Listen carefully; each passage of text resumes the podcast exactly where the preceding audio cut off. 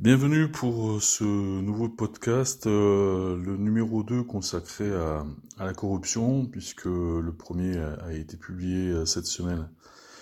Il dure un peu plus euh, d'une heure et pourtant il a permis d'amorcer la réflexion sur ce sujet que sur des bases historiques très partielles, avec le point de départ, euh, donc en l'espèce euh, avec la Grèce antique et euh, notamment la l'action platonicienne qui a consisté à, fixer ce problème de la corruption de manière explicite en différenciant les incorruptibles des corrompus, et donc une, une différenciation, distinction euh, qui s'est maintenue jusqu'à aujourd'hui avec euh, une absolue pertinence, avec euh, l'évocation de l'Empire romain et de sa plutophilie, c'est-à-dire de cet amour de la richesse, des richesses, qui évidemment en est venu à provoquer des excès, des dérives, des problèmes, et donc euh, là encore, euh, la considération de, de la corruption euh, pour des personnes dont on attendait qu'elles soient incorruptibles. mais ça, précisément, cela renvoie au problème de la conception organique de l'Empire romain dominé par un Sénat euh, lui-même dominé par euh, euh, les familles riches romaines, hein, les familles patriciennes. Avec l'exemple de, de l'Église catholique et de la célèbre affaire des, indulgences, passionnante affaire et peu, peu peu évoquée, peu commentée, alors qu'elle a quand même euh, contribué de manière décisive à, notamment à provoquer un schisme dans le christianisme européen, donc avec la naissance du, protestantisme. Euh, et donc, euh, pour terminer par une, une, réflexion générale sur la corruption en France, et notamment pour déterminer son son niveau d'existence et d'influence, euh, donc en sachant qu'il fallait distinguer, euh, il fallait parvenir à établir si euh, cette corruption était faible, moyenne ou, ou importante ou très importante. Bien. Donc la conclusion de ce premier podcast, c'est que la corruption euh, en France, et c'est ce que disent euh, d'ailleurs, euh, ce qui a déjà été rappelé en effet, que ce que disent d'ailleurs des, organisations internationales ou françaises ou étrangères spécifiquement dédiées à ce sujet de la corruption. Donc, ce qu'elles disent, c'est que cette corruption en France est d'un niveau élevé, voire très élevé. Donc, il s'agit aujourd'hui de traiter dans ce second podcast de cette corruption en France et euh, notamment euh, évidemment euh, via les pouvoirs institués donc qu'ils soient donc politiques, administratifs, judiciaires, économiques. donc la définition étant que la corruption a pour objet de, de, servir, de favoriser des intérêts privés au détriment de l'intérêt euh, général. Et donc, euh, dans ce premier podcast, il a été, il a bien été question de, d'insister sur cette dimension. Il faut qu'il y ait un, un préjudice à l'intérêt général pour qu'on puisse considérer qu'il y ait corruption. C'est-à-dire que là où euh, finalement, on peut considérer que mm, est attendu euh, de la communauté que euh, des intérêts privés ne soient pas servis, bénéficiés, avantagés avant ou à la place de, l'intérêt général, eh bien malheureusement c'est donc ce qui se passe et donc c'est à partir de là qu'il est possible de considérer qu'il y a corruption. Et donc, ce qui est important, c'est évidemment de, cibler, de constater, euh, se focaliser sur le fait que euh, quand on parle de corruption, on ne peut pas donc parler euh, euh d'intention, puisque que ce soit l'enfer ou le paradis en est donc pavé, mais d'actes, et seulement d'actes. Évidemment, d'ailleurs, pour euh, l'institution judiciaire, un autre nom de ces actes sont euh, un autre nom de ces actes, pardon, est euh, les preuves, la preuve, preuve des actes. alors, et, c'est un véritable problème parce que il peut très bien y avoir une corruption extrêmement organisée et habile pour la pour laquelle il n'y aura pas de preuves parce que les euh, euh, corrupteurs seront suffisamment habiles pour euh, dissimuler les actes de cette corruption. Alors évidemment, c'est un véritable souci parce que on sait le danger qu'il y a à supposer, supposer, ou même plus que supposer, à affirmer de la malignité là où éventuellement il n'y en a pas. Hein. C'est le fameux principe euh, catholique concernant euh, le diable. Vous ne croyez pas au diable, à l'existence du diable, parce qu'il est suffisamment habile pour euh, se cacher. Et donc, vous croyez qu'il n'existe pas parce que il est expert en dissimulation, mais nous, nous savons qu'il existe. Donc euh, ce postulat est extrêmement euh, dangereux parce qu'il peut en effet servir à accuser euh, des personnes à tort de corruption et c'est donc pourquoi on ne peut pas se passer de, de preuves, on ne peut pas se passer de la capacité à désigner des actes. Alors, euh, par essence, les actes cachés euh, ne nous sont pas accessibles, sauf s'il y a une révélation sur euh, ces actes cachés. Alors, évidemment, comme je disais à l'instant, une telle révélation peut ne pas exister, et pourtant,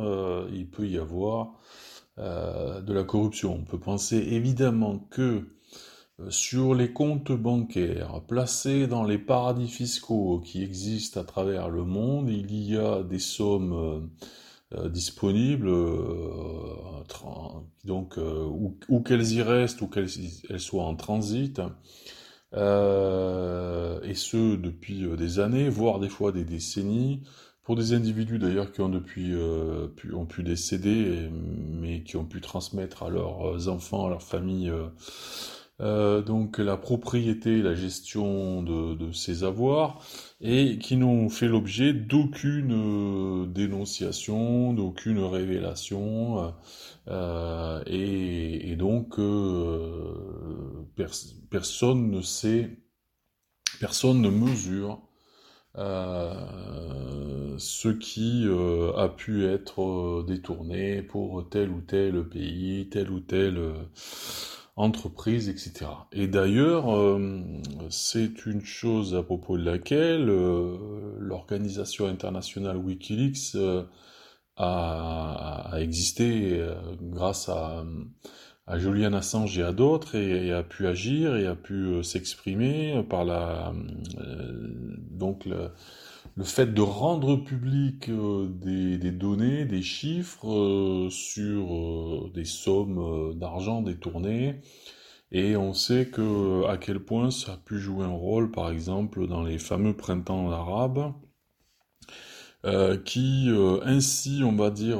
dopés par la révélation, les révélations sur l'ampleur de, la corruption ou des corruptions,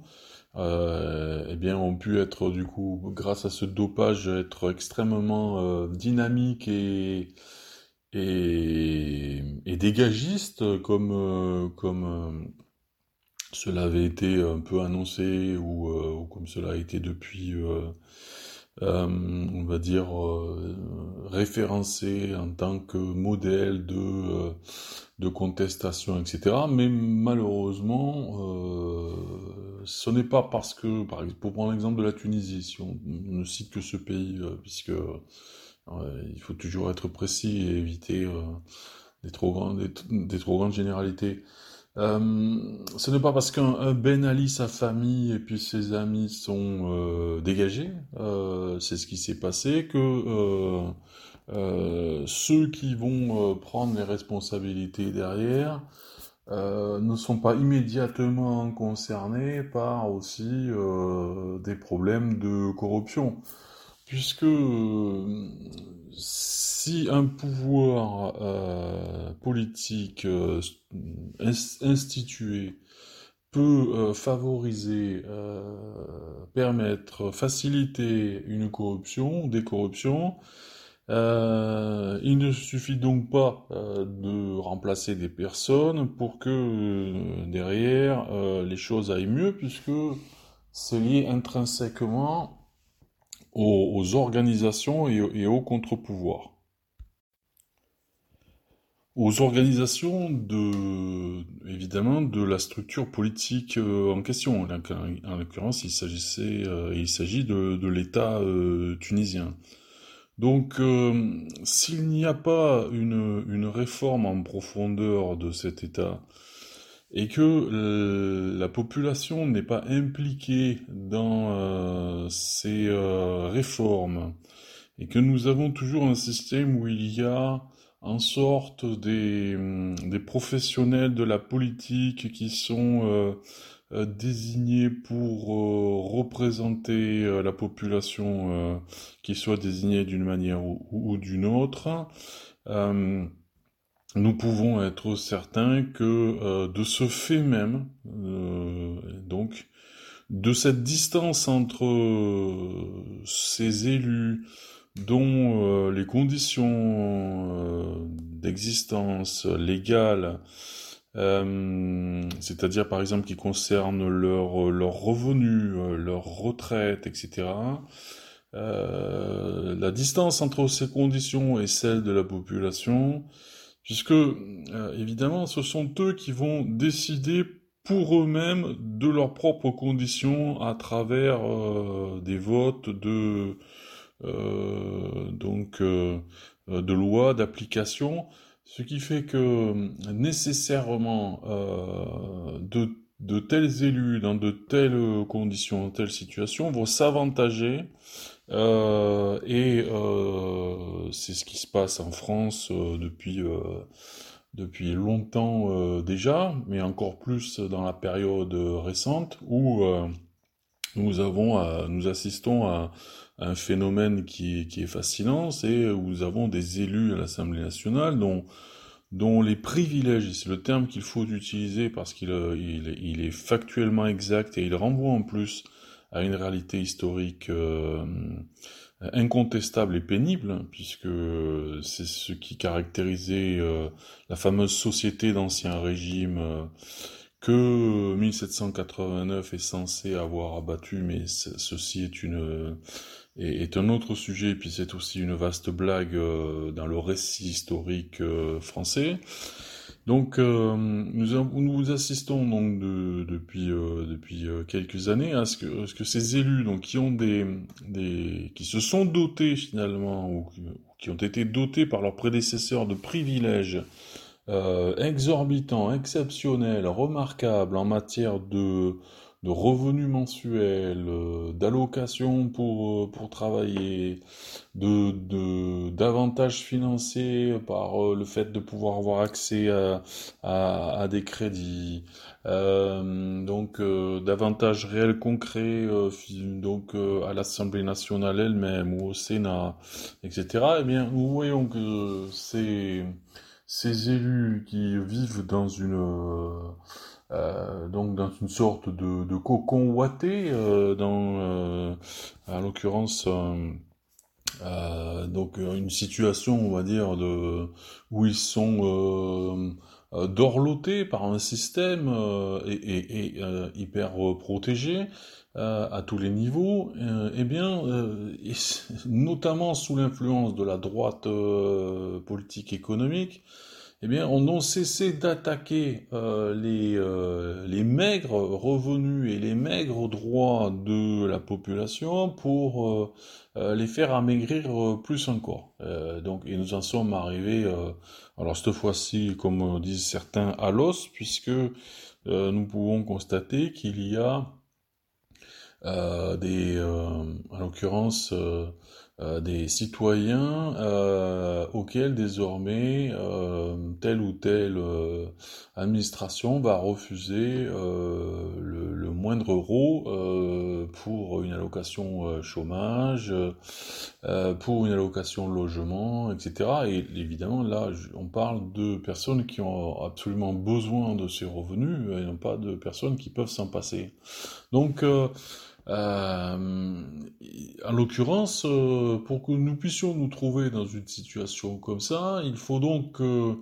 euh, le, système politique rende possible cette situation, et ce, ce, système politique, en effet, repose sur cette différenciation active, proactive, c'est le moins qu'on puisse dire, entre les citoyens et leurs représentants euh, dans leurs euh, conditions d'existence, de revenus, etc. Et, donc à partir de là, euh, les élus se trouvant dans une situation euh, euh donc en total, total écart, dans une distance totale avec la situation des citoyens, eh bien, euh, ils, ne, ils, alors, ils peuvent ne pas avoir conscience de, de, la situation euh, générale, majoritaire de ces citoyens. Euh, il, faut, ne faut pas les prendre pour des imbéciles puisqu'ils ne sont pas et, qu'ils sont déjà informés. Donc, euh, du coup, ils savent très bien euh, dans quelle situation sont, se trouvent ces citoyens avec euh, des salaires très bas ou alors avec des allocations chômage euh, ridicules ou inexistantes, etc.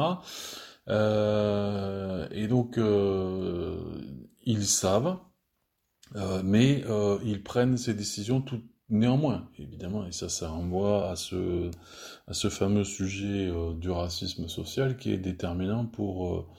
ce blog et ce travail euh, donc euh, dont vous prenez euh, ou de, prenez connaissance, vous avez pris connaissance déjà antérieurement par des publications ou par ces, ces podcasts désormais. Donc en Tunisie, eh bien Ben Ali est parti, oui. La, la, clique de Ben Ali, comme diraient certains, est partie, oui. Euh, est-ce que pour autant euh, les pouvoirs économiques qui étaient liés à Ben Ali euh, et, qui, profitaient du, de ce pouvoir politique, eux, sont partis? Donc la réponse est non. Et, après, il faudrait regarder concrètement euh, ce, que, ce qui s'est passé depuis le départ de Ben Ali par le biais du, du pouvoir euh, politique. Bon, on va dire pour résumer, euh, parce qu'il faudrait s'y si, atteler de manière spécifique que euh, les choses sont plutôt mal passées, c'est-à-dire que finalement euh, il n'y a pas eu de, de révolution et c'est parfaitement logique parce que si les gens attendent que de la part de représentants euh, qui eux-mêmes sont liés à une classe sociale aisée, euh, euh, que de tels représentants qui, parce qu'ils succèdent à un pouvoir ONI dénoncé, etc., prennent de bonnes décisions en matière de, réformes politiques et économiques à l'avantage de la population, eh bien là, il s'agit ou d'une naïveté ou d'une ignorance parce que euh, cela euh, ne s'est euh, jamais produit. donc, il faut, il faut évidemment essayer de ne pas être euh, naïf parce que c'est quand même toujours à, notre détriment. Et comme on l'a vu à propos de la corruption, ce qui est à notre propre détriment, eh bien, euh, c'est quelque chose que forcément on paye parce que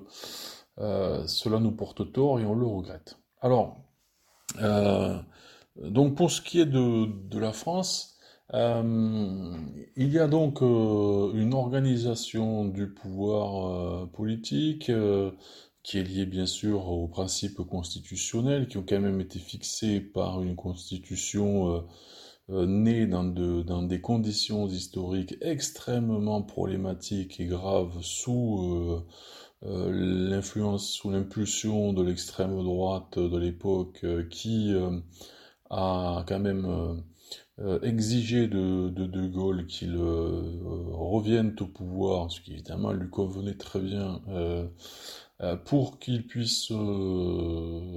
pour sauver l'Algérie française, ce qu'il s'était engagé à faire, ce qu'il finalement ne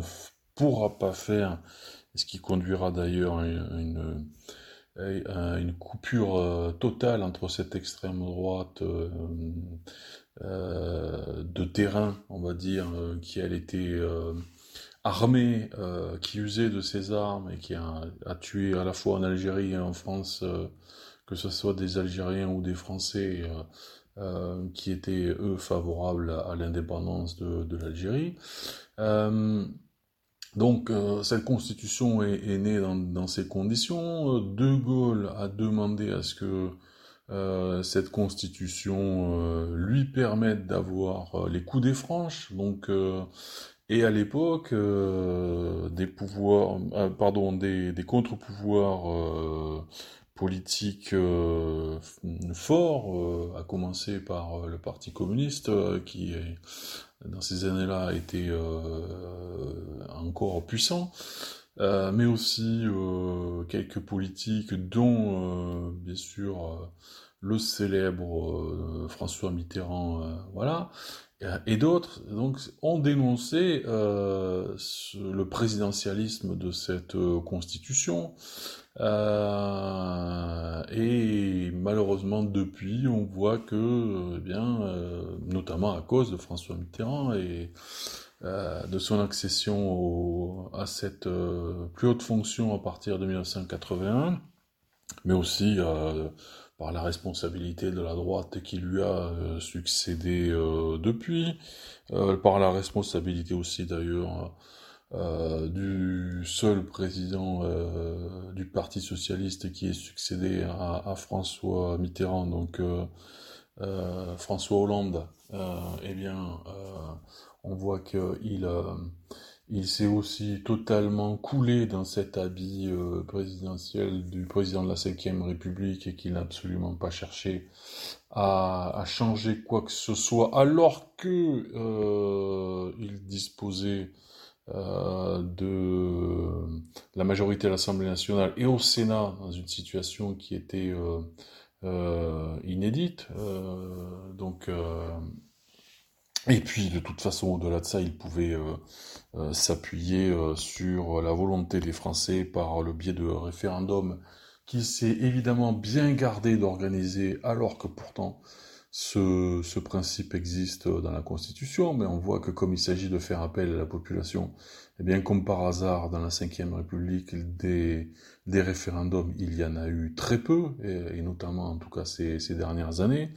Depuis évidemment qu'il y a eu le traumatisme du, du référendum de 2005, traumatisme pour les élites, puisque euh, attendaient un autre résultat et que depuis elles ne veulent plus euh, faire voter la population, puisque euh, ces élites évidemment n'attendent que d'une chose, c'est simplement que la population vote exactement comme on lui dit de voter. Et donc si elle, ne doit pas le faire, eh bien du coup on n'organise pas d'élection. C'est de toute façon le sens même de, de, ce système électoral français. Il est simplement là pour donner de la légitimité à des euh, élus qui euh, sont eux-mêmes liés ou proviennent de, des pouvoirs politiques, administratifs ou économiques en place. Et, euh, il s'agit donc du coup de, de pouvoir dire à la population bien, vous avez donc voté pour nous, donc nous avons cette légitimité au-delà de la légalité. Voilà. Et on voit même ces jours-ci que euh, sur, le, sur la base même de cette constitution, euh, le pouvoir politique actuel euh, se sert d'un élément de cette constitution, le fameux article 49 alinéa 3, euh, pour accélérer le processus législatif euh, accéléré au point de se passer même, ce qui a été le cas pour le, vote sur le budget de la sécurité sociale, de toute discussion avec euh, les euh, élus.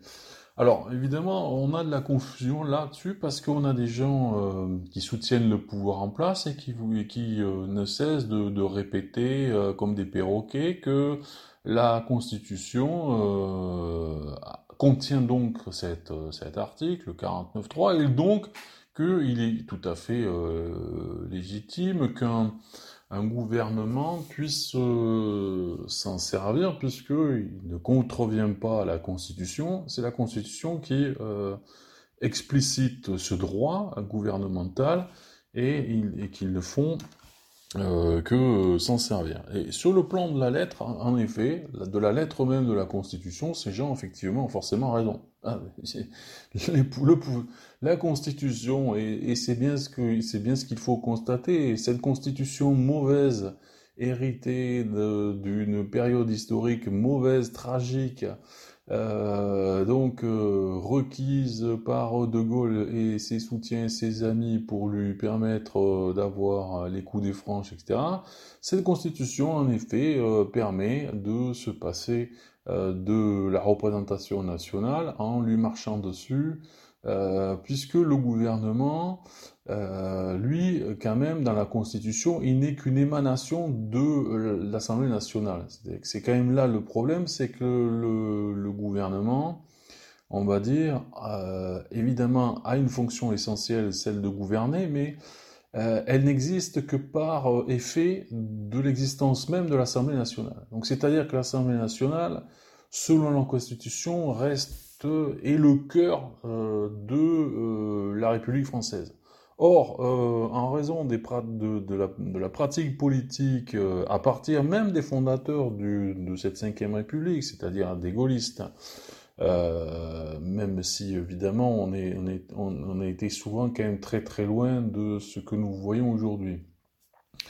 Euh, même si donc cette, euh, en l'occurrence, constitution donne au gouvernement la responsabilité donc de gouverner et, et, donc d'obtenir que des politiques euh, euh, qu'ils défendent soient votées, euh, il n'empêche que euh, ce sont les députés qui, eux, ont été vraiment élus. Et il y a des gens au gouvernement qui, eux, n'ont pas été euh, élus. et derrière, il y a toute l'administration qui, elle, n'est pas élue. Donc les, les, les, gens qui sont vraiment les plus légitimes dans le système politique français, selon ce système lui-même, ce sont les élus de l'Assemblée nationale. Donc c'est-à-dire que euh, normalement, euh, ce sont ces élus de l'Assemblée nationale qui devraient former la politique et, qui le font d'une certaine manière par le biais d'un gouvernement qui, est, qui en est son émanation. Sauf qu'avec le 49.3, le gouvernement dit aux élus, nous n'avons pas de temps à perdre à vous écouter. Euh, les politiques ont été euh, fixées, les règles de ces politiques ont été fixées. Voici ce qu'elles sont et euh, nous, nous auto-validons, nous les adoptons de notre propre chef. Donc, on le voit évidemment dans une telle situation, forcément, c'est comme si euh, l'existence même de l'Assemblée nationale n'avait aucun sens, aucun intérêt. Et, en même temps, il faut, reconnaître que c'est un aveu formidable de, sur la euh, euh, très faible valeur de euh, cette Assemblée et derrière de cette Assemblée, de cette Constitution. Et cette Constitution, elle est superficielle, elle est pleine de contradictions, Et, et malheureusement, eh bien, elle est toujours là. Elle dure. Ah, parce que ça, c'est un des grands arguments de ceux qui la défendent. Elle dure. Ah ben oui, c'est sûr. Ben, comme l'ancien régime aussi a duré. Hein, donc si c'est un argument, la durée, euh, eh bien, l'ancien régime, c'était euh, c'était du top niveau parce que un régime qui était alors sans constitution entre guillemets, mais alors par contre, lui, euh, il a duré. Voilà. Donc, euh, ce n'est pas un argument euh, la durée, puisque évidemment, cette durée peut dépendre d'un pouvoir politique fort qui empêche toute réforme nécessaire ou valable. Donc, et c'est ce qui se passe avec cette cinquième République. une bonne constitution doit permettre, entre autres choses, euh, bien, en l'occurrence, de changer la constitution. Donc, voilà. Et évidemment, il doit aussi euh, absolument inclure une bonne, euh, une explicitation d'une bonne organisation. Et, là aussi, alors là, évidemment, on peut dire que la Constitution française, elle est, euh, elle est très mauvaise. Et il faudra d'ailleurs consacrer un podcast spécifiquement à, à ce sujet. D'autant que sur ce sujet, il y a euh, depuis plusieurs années, notamment euh, donc, euh, donc à l'impulsion de, de, quelques individus, une réflexion en France sur sur la Constitution française, sur ses limites, ses, ses, problèmes, ses dangers. Et le problème, c'est qu'aussi certains des individus qui, eux, portent le plus euh, cette euh, réflexion, eh bien, c'est que justement certains de ces individus ne sont pas forcément euh,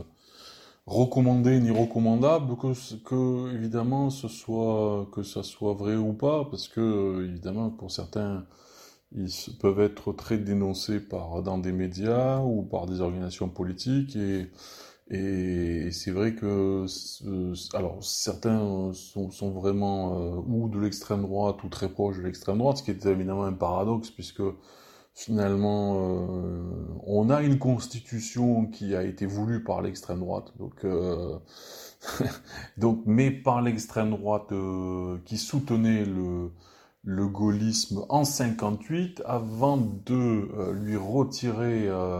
en 61-62 ce soutien dès lors que De Gaulle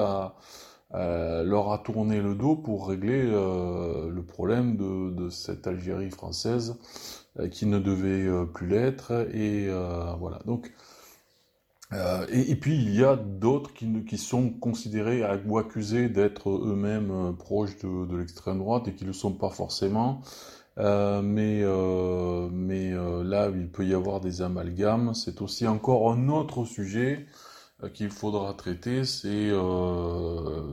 cette instrumentalisation de, des accusations, alors antisémitisme, extrême droite, complotisme, que certains mettent dans un même sac et puis ils mettent des gens très différents dans ce même sac, comme ça.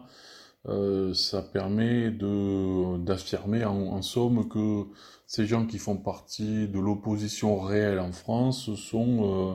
comme ceux qui sont eux-mêmes vraiment d'extrême droite, eh bien tous d'extrême droite et tous euh, extrêmement dangereux, etc., etc. Voilà. Évidemment, on comprend pour le, le, sens de cette manipulation puisque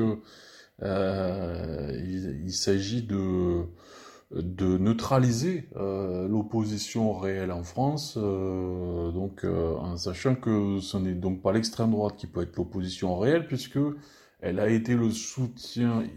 indispensable à la naissance de cette constitution, et comme nous voyons qu'aujourd'hui, que même si ça a été tardif, ça a été très lent pour elle, elle en tire aujourd'hui des, des avantages. euh, qu'elle soit à l'intérieur même euh, du, de l'Assemblée nationale ou qu'elle se, situe à, l'extérieur. Euh, donc, euh, l'organisation politique euh, en France, déjà, c'est une des difficultés quand on en parle.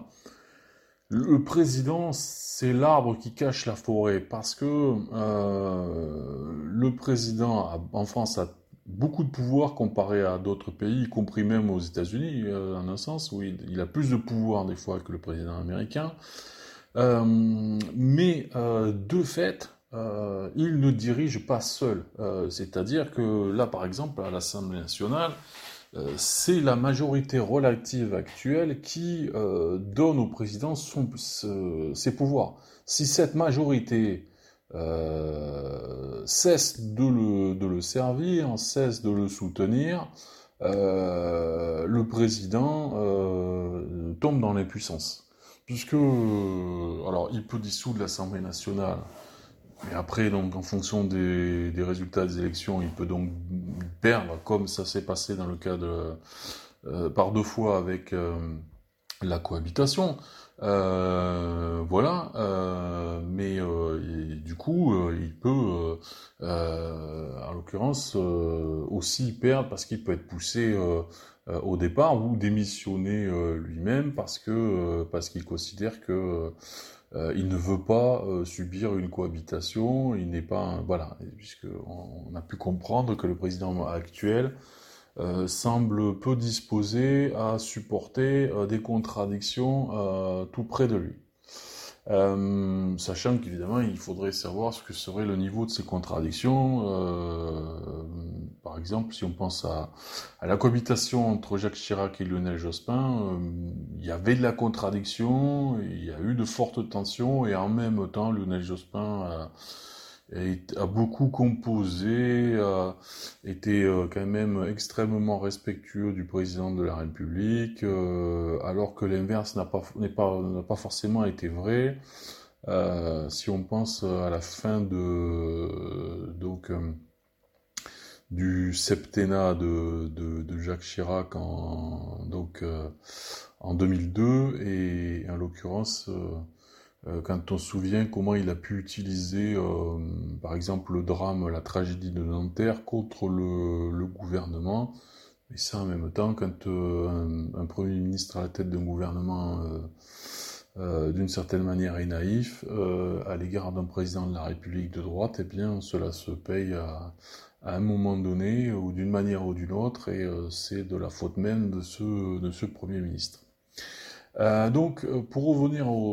à l'organisation politique, je disais, le président de la République est, euh, l'arbre qui cache la forêt parce que il y a alors le pouvoir à l'Assemblée nationale, mais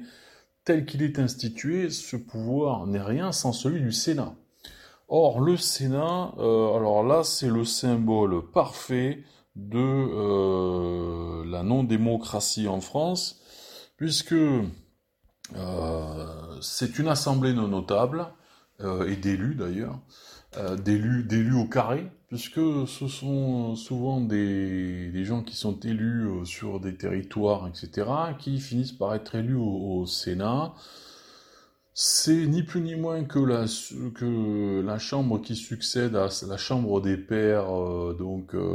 telle qu'elle a pu exister par exemple au, au 19e siècle avec les royautés qui ont, qui ont succédé à, Napoléon Ier,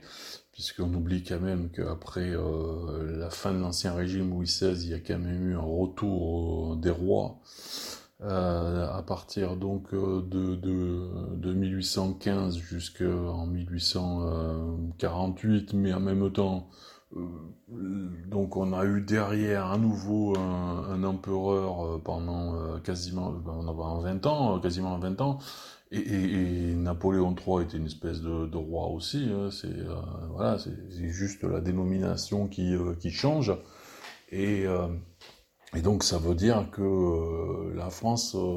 n'est devenue officiellement et durablement une république à partir de la chute de Napoléon III, c'est-à-dire 1870, 71, mais en fait, selon les réformes, la, la fameuse réforme constitutionnelle, seulement depuis 1875. Donc, euh, et c'est quelque chose qu'il faut avoir en tête, parce que ça, ça évite quand même de commettre une erreur historique. Euh, la France n'est pas une vieille démocratie, c'est au contraire une jeune démocratie et une démocratie très très problématique puisque euh, on peut même considérer qu'elle n'en est pas une. Alors donc c'est-à-dire c'est un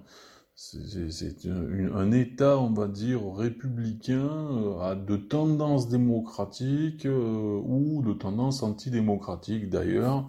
Il faudrait savoir ce qui euh, domine ou ce qui prime. donc il y a toute cette organisation politique, mais cette organisation politique, elle n'est rien sans, en l'occurrence, l'administration, la haute administration, etc. Et on voit bien que cette euh, organisation politique est elle-même intimement liée au pouvoir économique. Euh, or, ce pouvoir économique, c'est celui qui a, euh, qui a le contrôle des finances. voilà, il y, a, il y a le contrôle des finances publiques, mais il y a le contrôle des finances publiques sous le contrôle d'individus privés. Euh, puisque nous avons euh, euh, des gens qui se trouvent à la tête de grandes entreprises et qui sont censés être considérés comme des biens publics, même si ces 50 dernières années, le pouvoir politique n'a jamais hésité à faire disparaître de grandes entreprises publiques pour, pour des motifs donc soi-disant, ben, en l'occurrence de d'inadaptation économique de l'entreprise, etc., mais aussi parce qu'il y avait euh, à la fois une volonté de briser, euh, on va dire, euh, une classe ouvrière française qui était quand même active et résistante et rebelle et forte, voilà, pour complaire aussi à des exigences européennes ou allemandes, allemandes européennes, en l'occurrence, euh, puisque euh, eux, les Allemands, euh, ne se, sont pas attaqués à leur industrie, alors que le pouvoir politique français a pu le faire donc ces, ces 40 dernières années, donc, pour des entreprises spécifiques et à des degrés divers. Euh, donc on a euh, intrinsèquement le système français euh, est, fondé sur un partenariat public-privé, on va dire structurel. Et, et, donc les liens entre et, et, à la tête des grandes entreprises, il est fréquent que nous ayons des gens qui viennent de la haute administration, les fameux énarques et d'autres et d'autres élus et d'autres pardon euh, et d'autres grandes écoles. Euh, donc, euh, ceux qui ont l'argent sont forcément déjà importants dans un système financier capitaliste puisqu'ils ils peuvent débloquer des sommes qui vont être utilisées, que ce soit donc pour un projet politique. Et on sait par exemple que l'actuel président de la République a été soutenu financièrement dans sa campagne, par exemple, en, 2017. Et ça avait été le cas antérieurement, par exemple, de, Nicolas Sarkozy euh, en, 2007, pour la campagne de 2007. Donc, ou alors, évidemment, ils peuvent aussi débloquer de l'argent euh, de manière euh, non légale, illégale. et c'est, évidemment comme je le disais au début, très souvent on n'en sait absolument rien, puisque ça la passe hors radar, puisqu'il faut avoir des radars pour repérer ça, euh, ou alors ça passe dans les radars, et là euh, ça peut donner lieu à une enquête, à des poursuites, mais il suffit de prendre une affaire qui était quand même extrêmement intéressante là-dessus pour voir à quel point cela aboutit à, absolument quasiment rien. C'est une, vaste plaisanterie puisque si on pense à l'affaire de l'UIMM, donc euh, qui est euh, une grande fédération, euh, donc une grande union patronale dans la métallurgie, il y a eu des accusations de corruption de cette union patronale envers des organisations syndicales, par exemple la CFDT euh, la CFTC euh, et Force ouvrière. Il a pu être acté d'ailleurs par le biais de l'enquête que la CGT a priori n'avait pas été euh,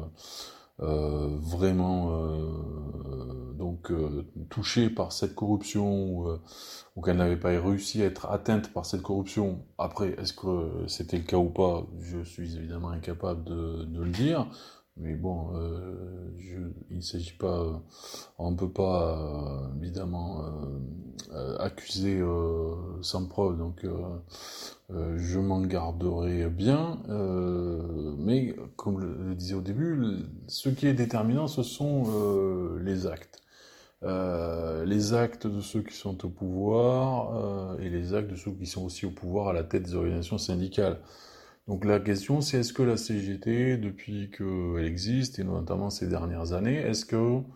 elle, euh, elle agit de manière euh, ferme contre le pouvoir en place par rapport aux droits des travailleurs et dans la défense des droits des travailleurs? C'est un sujet important, mais c'est un sujet qui est tellement important et qu'il faudrait le, traiter de manière spécifique. Il faudra le traiter de manière spécifique dans un podcast. Ce n'est pas possible. Pour ce qui est de lui-même, il a donc été reconnu qu'il a,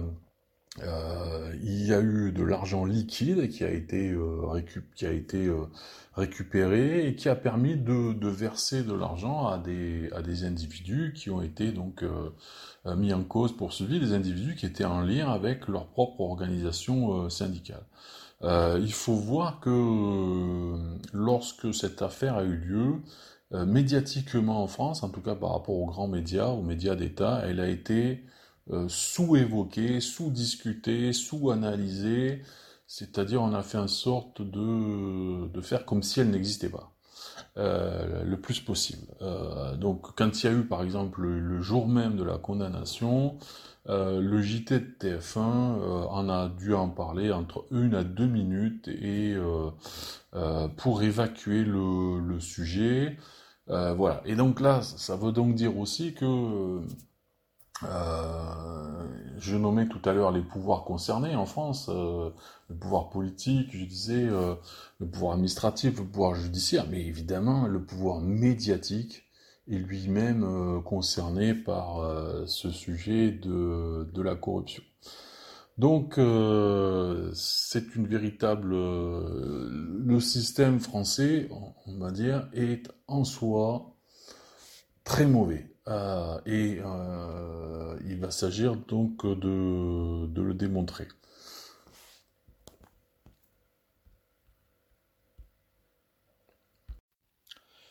Alors, pour démontrer le fait que le système français est Concernant ce sujet de la corruption très mauvais, euh, il faut travailler sur euh, plusieurs euh, dimensions. tout d'abord, le, rapport entre les pouvoirs institués et l'argent. que cet argent soit légal, c'est-à-dire qu'il provienne de finances publiques ou privées de manière déclarée, qu'il provienne au contraire de sources non déclarées, donc de manière illégale, euh, et donc, euh, mais il faut quand même prendre en compte que ce sont quand même ceux qui ont euh, le contrôle de, de ces masses monétaires les plus importantes, qui sont donc forcément les plus influents et les plus susceptibles de corruption et, et, et, de fait très souvent mis en cause pour des actes d'eux. Donc c'est ceux qui sont à la tête de très grandes entreprises,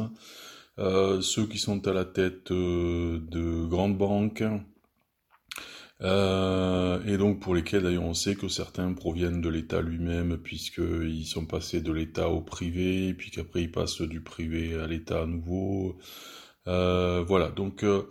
dans un système où l'argent est le maître étalon de tout, l'argent est le moyen le plus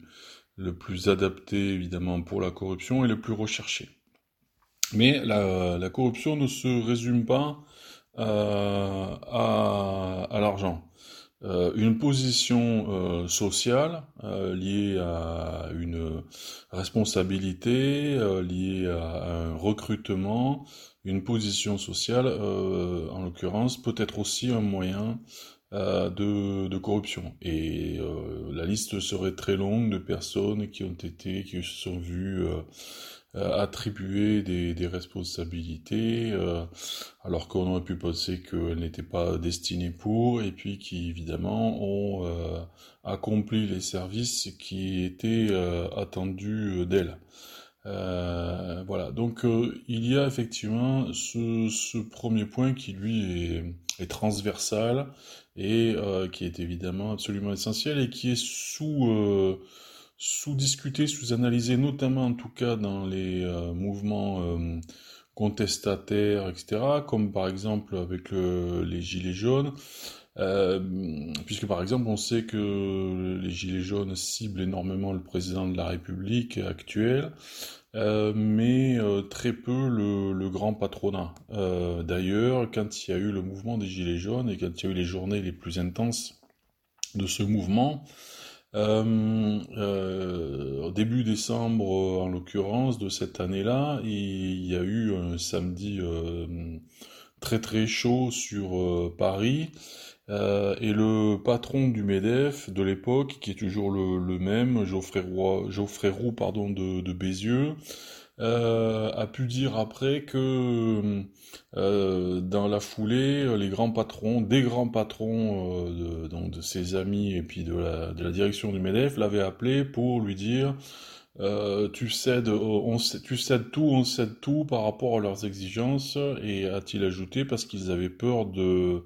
de voir leur tête finir au bout d'une pique. Euh, voilà, donc, et, mais il se réjouissait lui que le jour où, les manifestations des Gilets jaunes ont, eu lieu sur Paris le samedi en question, eh bien, des Gilets jaunes étaient passés devant le siège du MEDEF et ne s'étaient pas arrêtés et n'avaient pas attaqué euh, le siège. Or, euh, c'est tout à fait instructif, donc, parce que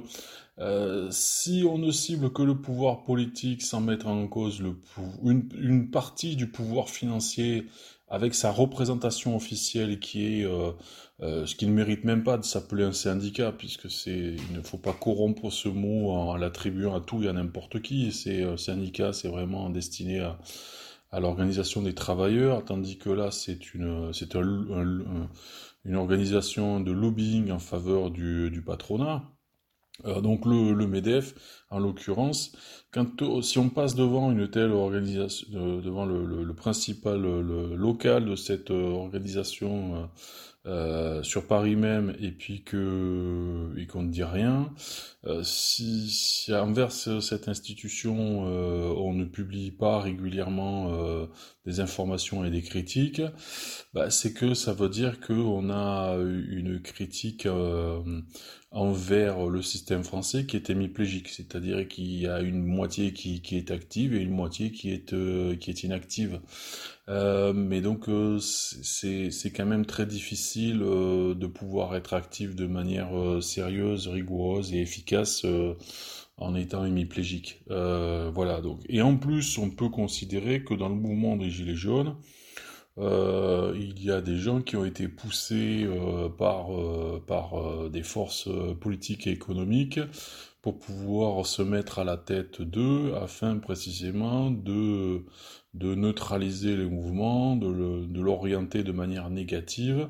euh, c'est une des spécialités euh, du pouvoir politique en France et euh, comme ça a été fait en 68 par exemple avec avec Cohn-Bendit et, et aujourd'hui évidemment cela a continué et continue encore lorsque lorsque évidemment les circonstances l'exigent. Donc il faut, il faut voir que ce rapport-là, il est euh, transversal, fondamental, et qu'il est, euh, il n'est pas assez euh, explicité, discuté, connu. donc les autres dimensions, bien sûr, cela concerne la, la situation des élus, comme déjà évoqué, les, avec les, privilèges, bien entendu, euh, il y a euh, le, le, système judiciaire français avec euh, là aussi les privilèges qu'il accorde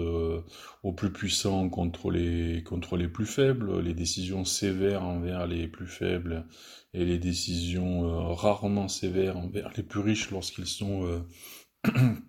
mis en cause. Euh, comme euh, malheureusement on peut le voir de manière euh, quasi systématique chaque semaine et chaque chaque mois. voilà, donc et puis il y a aussi effectivement, on va dire, les, des réseaux socio-économiques problématiques, comme par exemple bien sûr la franc-maçonnerie en France. alors évidemment le souci c'est que la franc-maçonnerie c'est un sujet d'obsession pour l'extrême droite. Euh, qui évidemment en parle à sa manière parce que l'extrême droite, elle, préfère le réseau catholique au réseau franc-maçon. Hein, c'est en général le catholicisme euh, radical euh, qui conduit certains à se focaliser à dénoncer la, franc-maçonnerie euh, et puis même dans des, euh, idées délirantes en reliant ça du satanisme, etc. Ce qui peut peut-être exister, mais euh, de manière complètement marginale et cachée et secrète, puisque évidemment, la plupart du temps, comme vous pouvez le constater sur les comptes qui en font des obsessions, ils n'ont aucune preuve d'eux, donc euh, après, comme je l'ai dit tout à l'heure pour la corruption, euh, des choses qui sont évidemment euh, multiples et très importantes sont souvent cachées, ça va de soi, parce que ceux qui sont responsables et coupables d'eux, évidemment, font très attention. Donc je ne dis pas que les choses n'existent pas, mais en tout cas les preuves d'eux, elles, n'existent pas non plus. enfin, évidemment, parce que je distingue le fait que des gens affirment avec le fait de euh, d'établir une preuve. C'est des gens qui affirment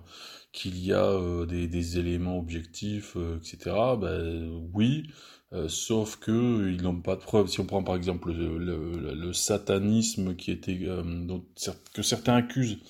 euh, d'être intrinsèquement lié à la franc-maçonnerie française ou de la représenter, voilà.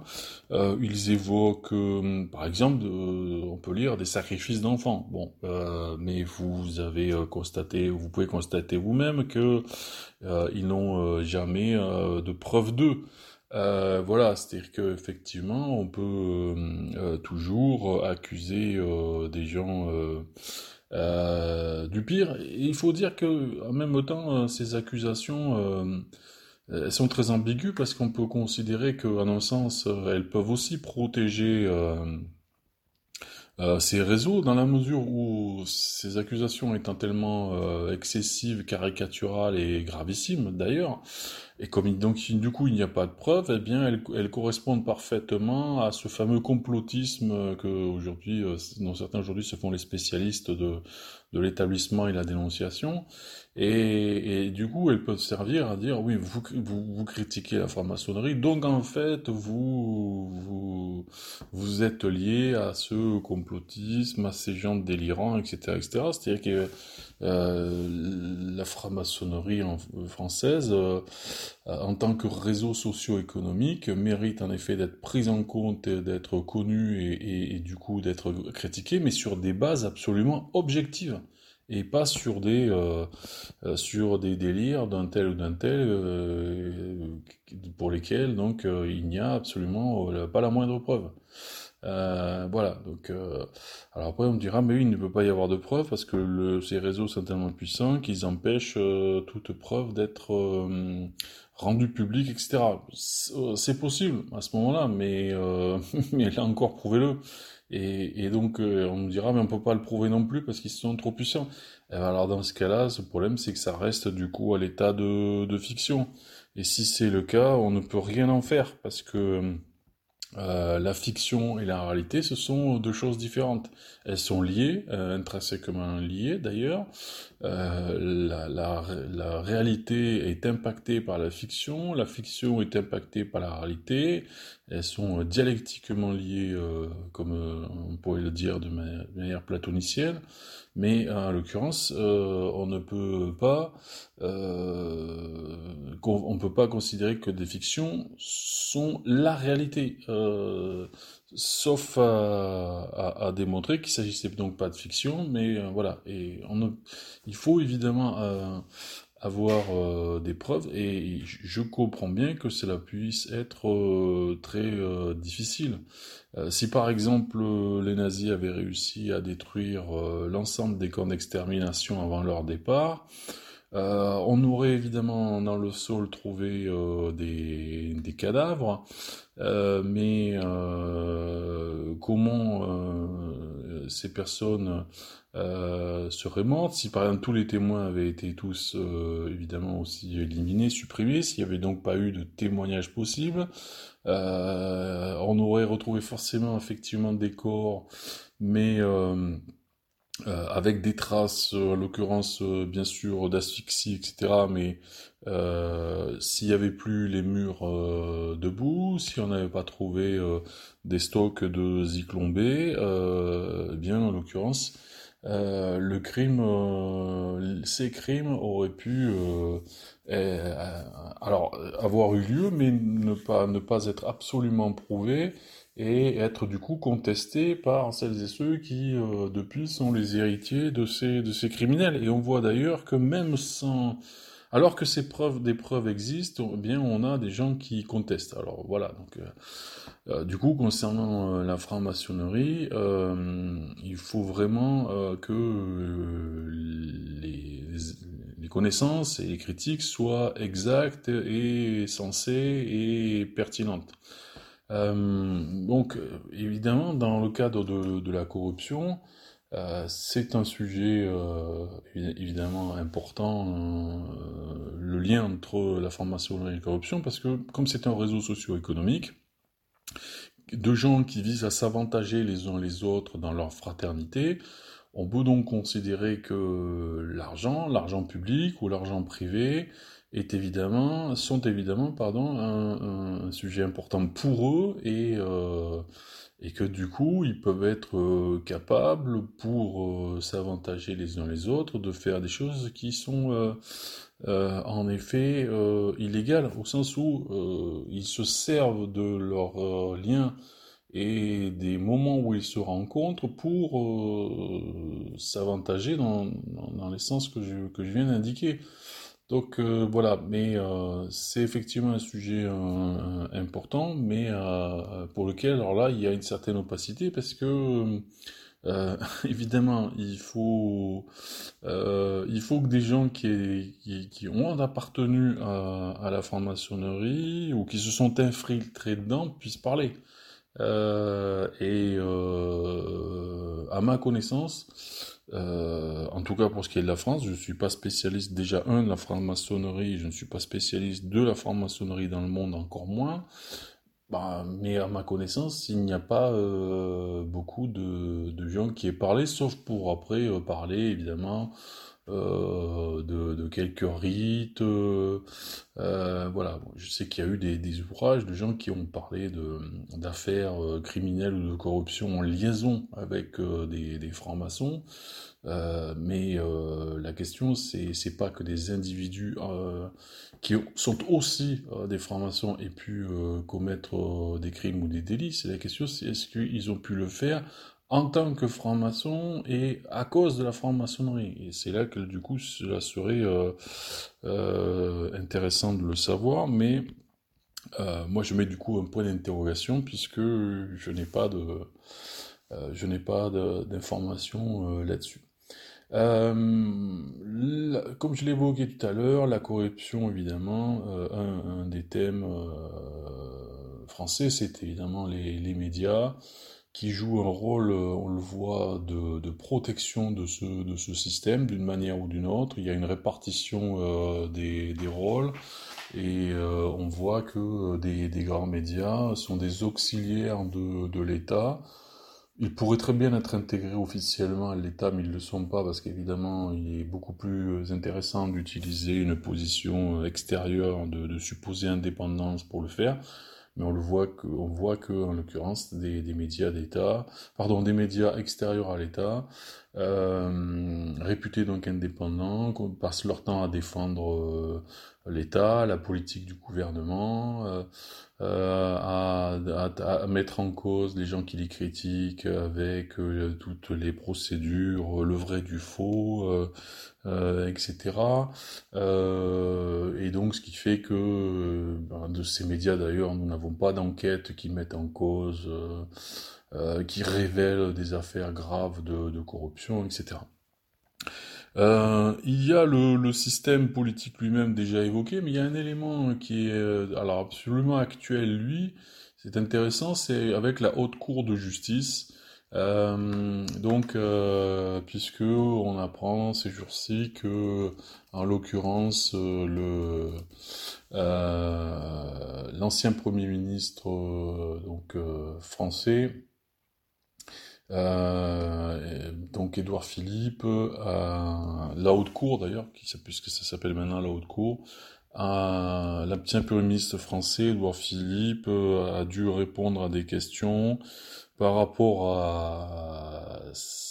son mandat, enfin, ça pas son mandat, sa, responsabilité de Premier ministre euh, au moment de la, du début de la crise Covid, et que du coup il a été placé euh, sous le statut de témoin assisté. Euh, voilà. Or, le problème c'est que la, haute cour, en l'occurrence, donc la haute cour de... Non, c'est bien ce que je disais, c'est la haute cour de, justice. Hein. Donc je, rectifie, il y, a, la haute cour et la cour de, justice. Voilà, c'est ça la, la différence. Euh, pardon.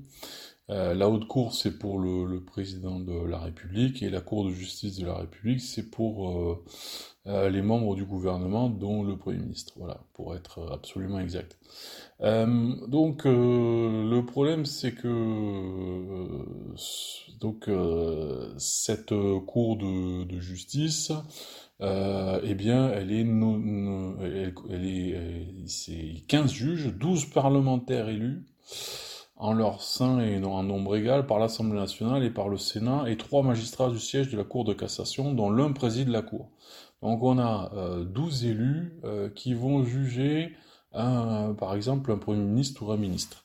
Donc c'est-à-dire que euh, celui qui est mis en cause ou celle qui est mis en cause va être jugé par quelqu'un qu'on peut qualifier de ses pairs, euh, qui peut même être des proches, qui peuvent même être des amis, euh, etc., etc. Bien, évidemment, euh, cela n'a aucun caractère de rigueur ou de sérieux. Une en l'occurrence une instance judiciaire, lorsqu'elle doit juger euh, quelqu'un, elle doit le faire avec des, des, juges et des personnes qui sont euh, absolument euh, neutres. Alors on pourra dire finalement que quand on appartient à une communauté, comme par exemple la communauté française, il est possible d'être neutre. Mais on voit bien que, évidemment, ce n'est pas la même chose d'être jugé par des, euh, élus euh, que par des euh, citoyens. voilà. Donc, donc, ça renvoie à tout ce système français de privilèges, de protection, et qui, qui, évidemment sont intimement liés à la Constitution. On y revient. J'ai déjà un peu développé dessus, même si je l'ai dit tout à l'heure, il faudra euh, consacrer un podcast spécifiquement à, ce sujet. Euh, et donc effectivement, bah, on, on, peut, on peut d'ores et déjà savoir ce qui va arriver à Édouard Philippe. Il va peut-être être mis en cause, euh, puisque là on est sur la phase préliminaire, il va peut-être y avoir des poursuites qui vont être engagées contre lui, il va peut-être y avoir un procès contre lui par la Cour de justice de la République, et puis, euh, il pourra peut-être être un petit peu condamné, exactement comme l'a été Christine Lagarde, euh, donc pour sa responsabilité dans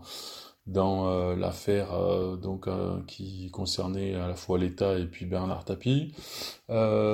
Pour quand même une somme de 400 millions d'euros environ. Et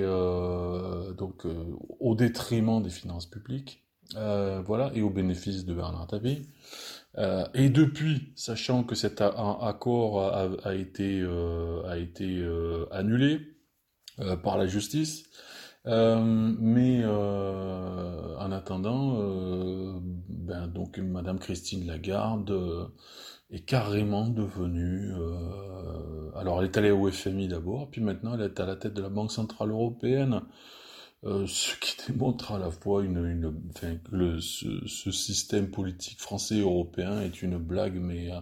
inouï puisque euh, nous avons quelqu'un là qui a été mis en cause pour une faute grave à l'égard de finances et elle se retrouve à la tête de la Banque centrale européenne. C'est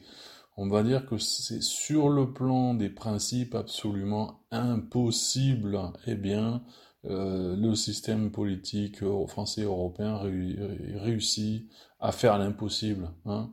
Euh, on peut reprendre finalement pour ce système français, euh, on peut reprendre le, fameux slogan de mai 68 sur sur rien n'est impossible en l'occurrence parce que alors effectivement c'est c'est tous les jours, toutes les semaines que nous en avons des, actes et des démonstrations, et là c'est encore euh, le cas. Euh, cela renvoie effectivement à, à, une logique de corruption. La corruption, c'est que euh, il n'y a pas d'égalité dans ce système. Voilà, pour des faits graves, des gens vont être très peu ou pas condamnés parce que ce sont des gens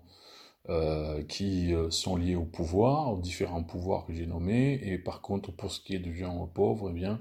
il va y avoir beaucoup de condamnations et extrêmement sévères, y compris pour ceux et ceux qui euh, cherchent à, survivre. Donc, on peut, on peut, on peut dire que d'une manière certaine, la, corruption en France, bon, est un, fait et euh, accompli, voilà, très accompli, et, euh, que euh, il, n'y a pas de véritable contre-pouvoir à cela. Les, choix et les actes du gouvernement depuis 2017 jusqu'à 2022 et puis euh, depuis qu'il a été, il a bénéficié d'une prolongation suite aux élections de, mai-juin, ce gouvernement, euh, comme l'hashtag d'ailleurs gouvernement de tromperie euh, le, dit, euh, ce gouvernement ne cesse, euh, par exemple, et, à ce moment-là, on peut d'ailleurs contredire un peu le hashtag, parce que du coup, euh, on va dire qu'il ne trompe pas, dans le sens où il, dit ce qu'il fait, il fait ce qu'il dit. ce gouvernement, on le sait, est au service des, plus riches, des grandes entreprises, puisque tous ces choix en permanence, et ça a été le cas encore avec le, budget de la sécurité euh, sociale. Euh, tous ces choix vont dans un sens et dans un seul. Donc, or, on pourrait dire oui, mais ils ne sont pas corrompus puisque, par exemple, les plus riches ne leur versent pas d'argent de manière non déclarée, des enveloppes en liquide ou etc. etc. bon, déjà un, ça, on n'en sait rien, mais deux, évidemment on va dire que la corruption aujourd'hui, dans le monde dans lequel on vit, évidemment, se fait de manière beaucoup plus euh, habile. Euh, si elle se fait aussi comme cela, elle, se, fait de moins en moins comme cela parce que euh, c'est évidemment trop grossier et trop dangereux. donc, alors qu'il suffit d'avantager les gens une fois que, par exemple, ils ne sont plus au pouvoir ou pendant qu'ils le sont, pas forcément de les avantager eux, mais d'avantager les gens de leur famille, euh, en permettant qu'ils accèdent à, des postes de responsabilité, etc., euh, etc. Euh, Donc, il y a toutes ces façons de, faire, et, malheureusement, on voit que quand on est dans un cadre comme ça, aussi corrompu, où il n'y a pas de véritable contre-pouvoir, où les, supposés contre-pouvoirs ne jouent pas leur rôle, eh bien la population se retrouve dans une situation de terrible impuissance parce que euh, comme elle n'a pas les moyens de se mobiliser, de s'organiser, et qu'en plus, au-delà des moyens, il n'y a même pas une franche volonté de euh, se fédérer, de s'organiser contre cela, euh, eh bien, ça veut dire que la population euh, principalement euh, subit, qu'elle n'est pas contente, qu'elle met en cause, qu'elle dénonce, mais sur le fond, elle subit, sans, sans, sans compter, comme déjà précédemment évoqué, le fait que parmi cette population, beaucoup sont eux-mêmes corrompus, corrompus soit parce qu'ils sont achetés d'une manière ou d'une autre, s'ils sont employés, euh, s'ils sont actionnaires et non déclarés, euh, etc. Euh, ou corrompus par les principes, c'est-à-dire au sens où ils vont politiquement défendre ceux qui soit les tuent, soit ceux qui tuent leurs voisins, et ce dont ils se moquent totalement. Puisque par exemple, nous avons des gens qui défendent absolument le système du, capitalisme actuel et euh, donc euh, alors qu'ils n'en sont pas de très très grands bénéficiaires mais ils le défendent sur le plan de manière dogmatique sur le plan idéologique et, et ce je disais même si leurs voisins ouvriers employés ou travailleurs agricoles hein, ont subi euh, personnellement ou familialement ou socialement des, des, effets euh, euh, négatifs. Voilà, donc il y a effectivement ce, cadre-là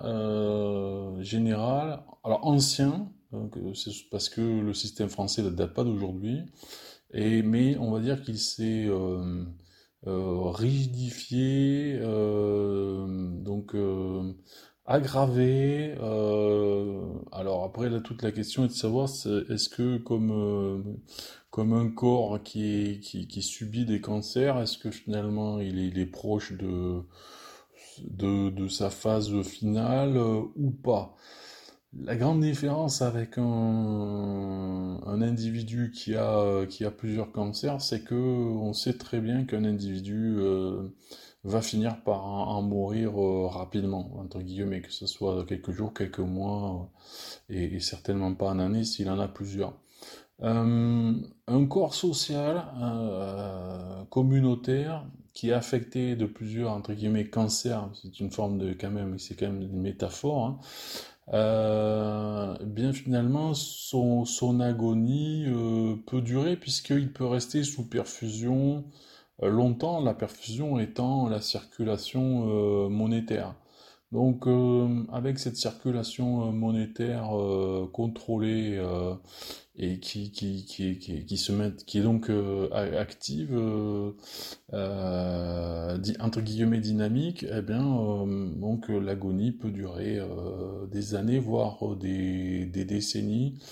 Euh, parce que celles et ceux qui euh, bénéficient euh, finalement de ce système-là sont à la fois très nombreux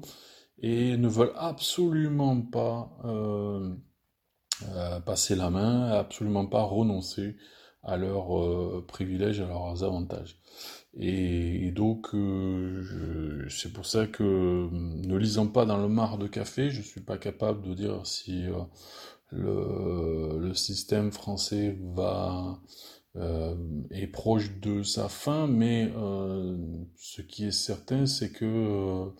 euh, euh cela pourra pas euh, durer euh, des siècles, mais des décennies, peut-être une ou deux ou trois encore finalement. Ce qui veut donc dire aussi que les gens qui subissent ça, ben, certains ne verront pas, ne verront pas son, dépassement, si tant est qu'évidemment ça soit un dépassement positif, pas pour aller vers quelque chose de plus, de plus grave encore, parce que, parce que comme nous l'enseigne l'histoire et comme nous l'enseigne euh, euh, justement la pensée philosophique initiale avec Platon, les peuples ne sont pas éternels, les cités ne sont pas éternelles, et en l'occurrence, euh, bien ceux qui ont commis trop d'erreurs ont fini par le, payer, et notamment en disparaissant. Alors, quand je dis disparaissant, je veux pas, euh, je tiens à le répéter ça, je ne veux pas parler d'un d'un grand remplacement euh, par, par l'extérieur, mais au contraire d'une autodissolution qui vient précisément de l'intérieur. C'était parce que c'est évidemment aussi pour cela que c'est tellement problématique euh, d'avoir à subir le, ce discours de l'extrême droite sur le remplacement, parce que en même temps, à cause de ce discours, on ne voit pas, on ne peut donc pas parler euh, des menaces qui viennent de l'intérieur même de notre de, la population française, qui viennent du système français, et on, perd du temps, comme par exemple ces derniers jours avec la, terrible affaire Lola, pour terminer là-dessus, où justement l'extrême droite a fait beaucoup de bruit en en se focalisant sur la criminelle et son, son, son identité, la criminelle, si, si tant est qu'elle soit seule en cause, etc., ce dont on ne sait pas parce que l'enquête n'est pas terminée, donc sur cette personne et son identité, euh, et sans, alors que euh, le problème, c'est que si euh, une personne a pu commettre cela, c'est notamment par rapport au fait que cette personne était à la rue. Or, euh, il n'y a absolument rien de naturel euh, là-dedans. Cette personne aurait pu avoir un logement, avoir un travail, avoir être être intégré. Et c'est ça qui est fascinant d'ailleurs, c'est que l'extrême droite parle toujours du fait que les, les immigrés doivent être qui qui sont à la rue, etc. Migrants, ça doivent être intégrés pour s'assimiler. Mais par contre, tout est fait pour empêcher une fameuse intégration. Donc, ce qui fait que c'est quand même comico-tragique puisqu'on exige de, gens quelque chose euh, auquel en fait on les empêche euh, en permanence euh, d'accéder. Mais au-delà de ce problème entre guillemets de l'intégration, c'est le fait même qu'une personne ait pu être dans, dans cette situation qui n'a pas évidemment pu arranger son état mental parce qu'on sait à quel point la, la rue est, et n'est pas un lieu de vie, c'est un lieu de destruction, c'est un lieu de mort. Euh, et donc euh, les gens qui sont à la rue doivent survivre et c'est très difficile. Beaucoup souffrent de maladies mentales. Et, et, et pourquoi cela? Mais c'est le système politique qui est responsable. C'est, pas quelque chose de naturel. Euh, ces gens pourraient très bien être euh, effectivement euh, avoir une vie personnelle,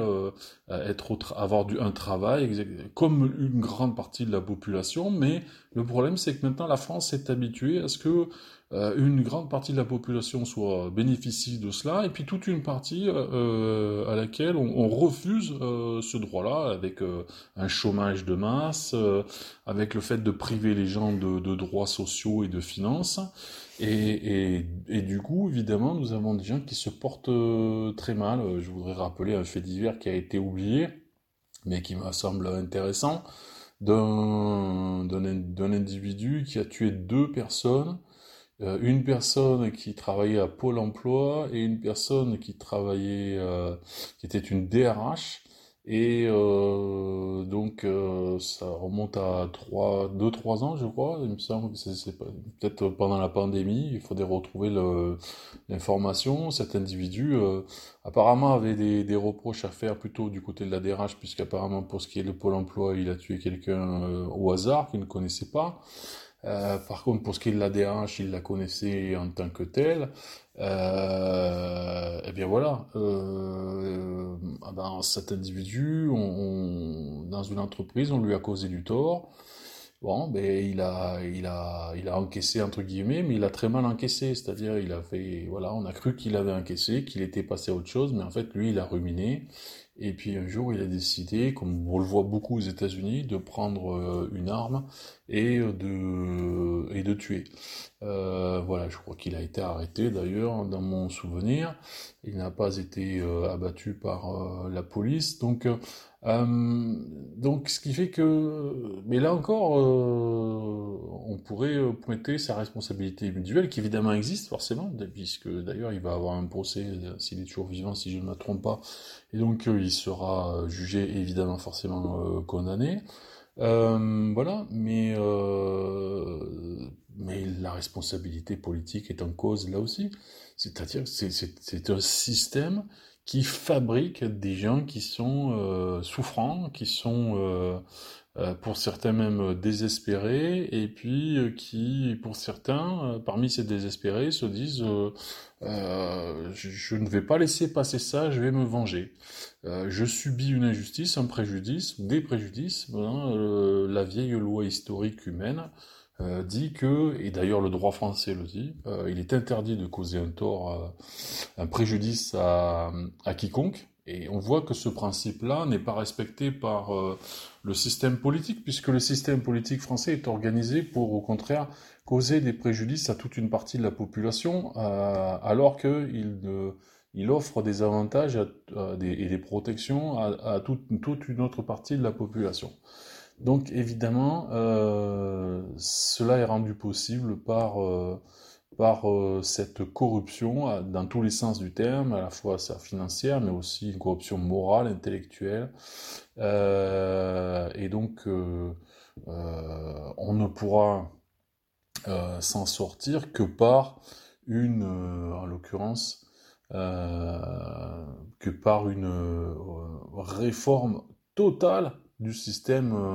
euh, français, euh, ça serait déjà bien de pouvoir commencer par une constitution, puisqu'une constitution permet de réformer, en l'occurrence forcément, euh, le système actuel, politique, administratif, etc. Sachant qu'évidemment, ce qu'il faut espérer, c'est que d'une constituante naisse une nouvelle constitution qui, elle, soit positive, meilleure, et non pas euh, pire que celle qui est, déjà à l'œuvre. Et là, évidemment, on n'a aucune euh, garantie, parce qu'on sait qu'il y aura des gens qui sont euh, à la fois ou stupides ou, mal intentionnés, qui agiront pour que soit on soit dans le statu quo, parce qu'on peut très bien passer à une sixième qui soit une copie de la cinquième, soit au contraire pour qu'on puisse, on aille vers des choses encore plus négatives, euh, que ce soit dans une logique fascisante euh, ou dans une logique neutralisante, c'est-à-dire effectivement avec euh, des pouvoirs qui se neutraliseraient et qui empêcheraient un fonctionnement social, politique. Mais voilà, bon, évidemment, le problème c'est que l'action est nécessaire, mais on ne sait pas si l'action amènera à des à, des choses positives. Euh, ce qui peut quand même contribuer à cela, c'est que en amont euh, de cette situation, il y ait suffisamment de gens qui aient euh, travaillé, réfléchi sur le, sujet, qui aient exprimé des idées, des, perspectives, des propositions, et notamment novatrices. Et, et du coup, on pourra à ce moment-là espérer que nous, ou en tout cas celles et ceux qui nous succéderont, euh, en euh, bénéficieront et, n'auront plus à pâtir d'un certain nombre de, problèmes graves que l'on peut connaître aujourd'hui euh, dans le système français. Donc le hashtag gouvernement de tromperie, bien sûr, a, du sens. Comme je le disais, en même temps, le hashtag n'est pas tout à fait exact dans le sens où le gouvernement dit beaucoup de ce qu'il va faire et, le fait, mais en même temps, ça n'est pas le cas pour tout, puisqu'il y a aussi euh, de la dissimulation. Euh, je pense par exemple, pour terminer là-dessus, à, un rapport qui a été fait euh, en, interne au niveau de, Pôle emploi sur le, non-recours aux, allocations chômage, le fait que nombre de ceux et ceux qui ont droit euh, se voient privés d'allocation, euh, soit parce que, en l'occurrence, euh,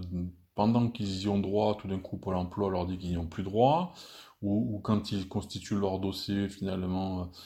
soit vont leur refuser une allocation, soit vont la minorer. Donc ça veut dire que les gens vont toucher moins que ce à quoi ils ont droit, soit parce que effectivement des gens qui ont droit tout court ne savent pas qu'ils y ont droit et en l'occurrence, eh bien cet argent reste dans les caisses. Alors que c'est un argent qui, leur est destiné, puisque c'est quand même euh,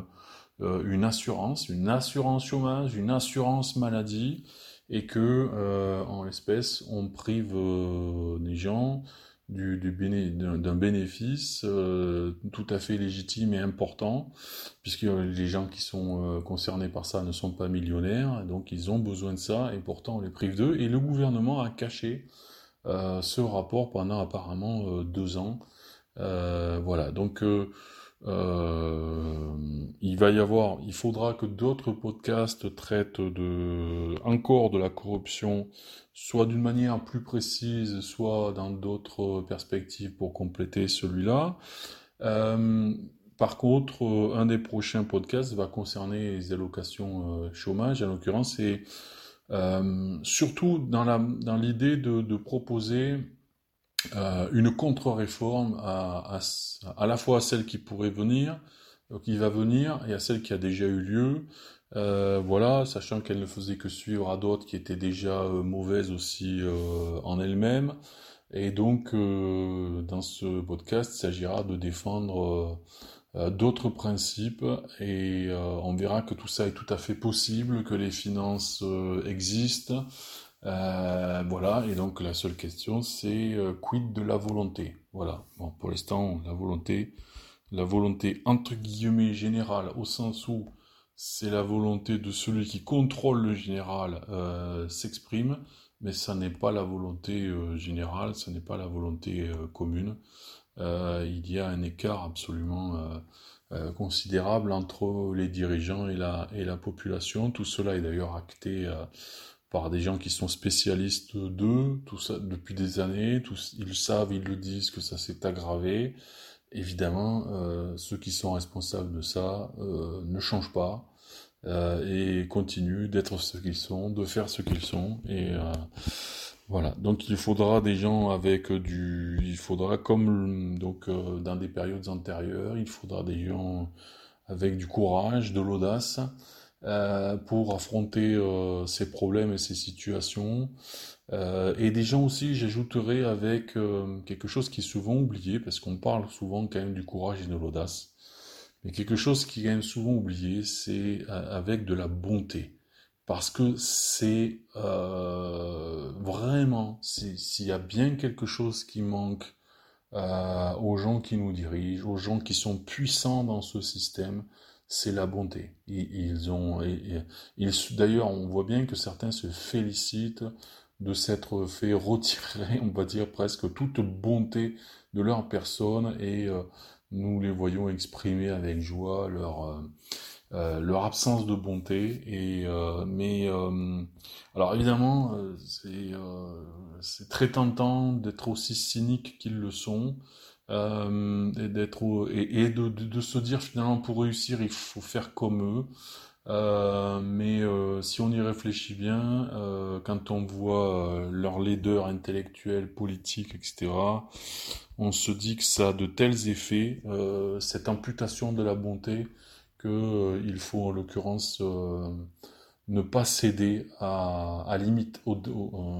la, proposition, à la tentation de d'imitation les concernant et et donc, avec cette, alliance, hein, le, courage, euh, l'audace et la bonté, nous pourrons euh, changer les choses. donc, donc, dans le sens de l'intérêt général. Merci de votre écoute. Alors, ce podcast était en trois morceaux pour des raisons euh, de, coupure nécessaires dans voilà.